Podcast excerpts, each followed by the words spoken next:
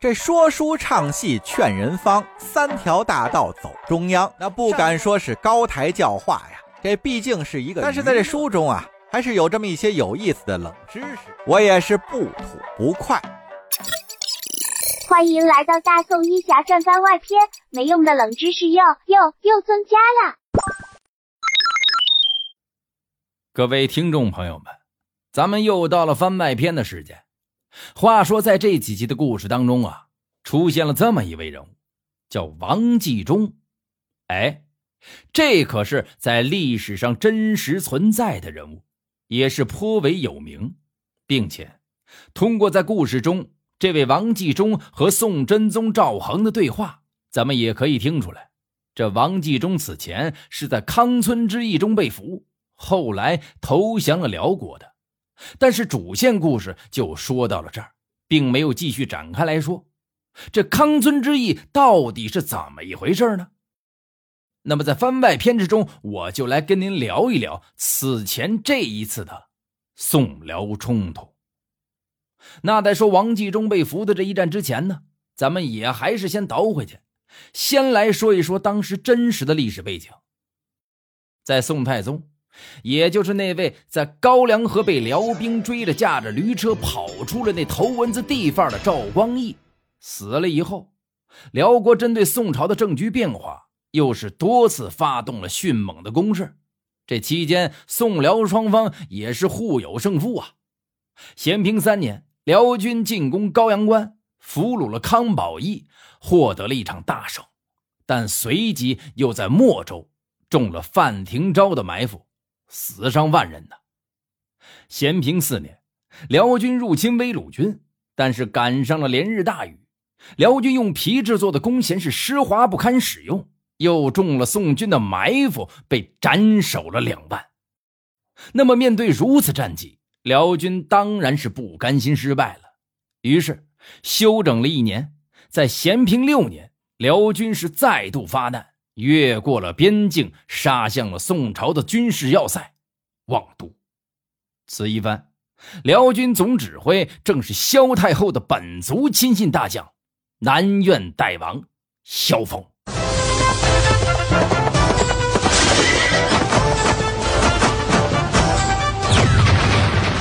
呃呃，不不不不不不是，这这这怎么还串到这《天龙八部》上去了？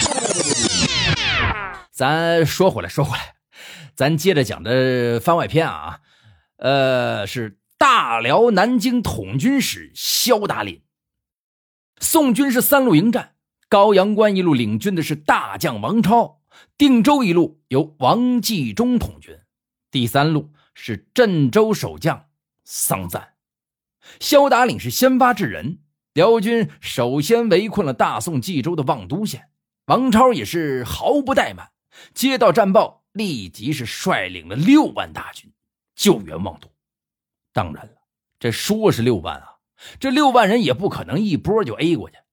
王超是先派出了一千五百人的先头部队与辽军接战，自率大军列阵前往，又派人传令镇州、高阳关行营前来会战。哎，但是您要是熟悉我的这个叙事风格，您就得知道，说到这儿。如果不出意外的话，那就太意外了。也就在这时候，宋军之中出了一个刺儿头，谁呀？正是高阳关行营都部署周营。这位周将军是拒不领命，宣称自己虽然隶属于王超，但依照大宋的规制，出战不是守城，必须要有枢密院的诏令。同志们，这就是官僚主义害死人呐！宋军本来这兵力就比辽军少，如此一来，岂不是又缺了一条臂膀吗？但是军令如山呢，王超既然已经启动了大军，那就不可能停下来。没过多久，王超的主力兵团还是很快的推进到了望都。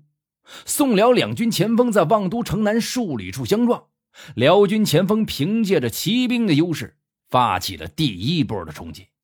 但是宋军也是早有防备，这第一个照面，竟然是辽军的前锋损失惨重，被斩首了两千余级呀！也幸亏萧达岭率领着辽军的主力及时赶到，收住了阵型，这才免得辽军溃败。转过天来，萧达岭是重新布阵，率着辽军主力摆开了阵势，与宋军是两阵对圆，宋辽双方也就陷入了僵持之中，形成对峙的局面。此时，宋军是王超居中，王继忠在东，桑赞在西，那也是三军齐整，旌旗昂扬啊！辽军这边，萧达岭是登高远望，仔细观察了宋军的阵情。这一看之下，果然是被萧达岭看出了问题。那有人问了，是什么问题啊？要说这问题也真不大。萧达令发现王继忠所在东侧的宋军侧翼。只是稍微的偏离了宋军主阵一点点，这也很好解释。王继忠率军驻扎的这个地方叫做康村，在王继忠看来，驻扎在村子里，一来是便于接应粮草，二来是免去了野外扎营的种种麻烦，也算是一个不错的选择。但是萧达岭不愧是辽军大将宋军只是这么一丁点的破绽，就立刻被萧达岭给抓住了。他是立即下令率军猛攻王继忠这一边的宋军侧翼，在辽军主力这一通的猛攻之下，王继忠明显是力不从心了。也就在这时候，萧达岭又祭出了辽军常用的战法——断粮。嘿，萧达岭刚动了这念头，这宋军的粮队就来了。你说你都送上门来了，萧达岭他能客气吗？哎呀，这萧达岭立即派出了骑兵去抄解。这大阵东侧的王继忠一见粮队被劫，那心中是叫苦不迭呀。他是身先士卒，连忙率着轻骑前往查看。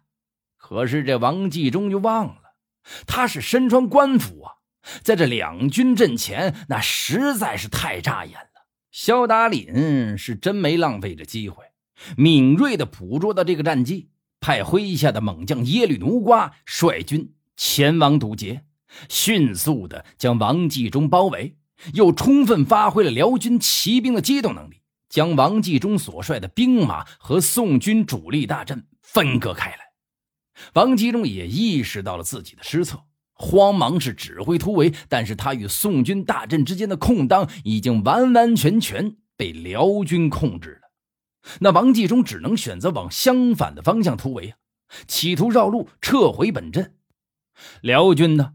正面与宋军主力相持不下，另一路派出大批的部队围攻王继忠。《宋史》记载，叫围数十重，世皆重创，殊死战，且战且行，傍西山而北。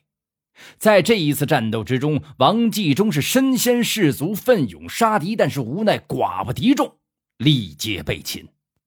但是再说大宋中军王超。王超是眼见王继忠兵败，辎重粮草又被焚毁，他非但没有派兵相救，反而是开始指挥宋军主力开始后撤。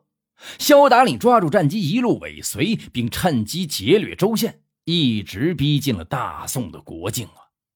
那大宋也不能太怂了呀！宋将魏能、李继轩一干人等见了辽军如此的嚣张，也是纷纷出兵接应。萧达岭见好就收。这才挥师退回了辽境之内。这一战呢，萧达岭南下，取得了一场大胜，极大的振奋了辽军低迷的士气，尤其是给萧氏和萧太后长了脸，更是生擒了王继忠啊！这可是继杨业、康保一之后，辽军在战场上生擒或者击毙的又一名宋军高级将领啊。大宋朝廷这边，在战后，宋真宗赵恒也以为王继忠战死了，赵恒是痛哭连声啊，追赠了王继忠大同军节度使，下旨优待家属，并且是严惩了见死不救的王超和桑赞。然而，王继忠并没有死，他也明白留得青山在，不愁没柴烧，好死不如赖活着呀。被俘之后，王继忠选择投降了辽国，而辽方对王继忠的待遇也非常之高，赐名耶律显忠，后来封了楚国王。说到这儿，也就接上了咱们的主线故事。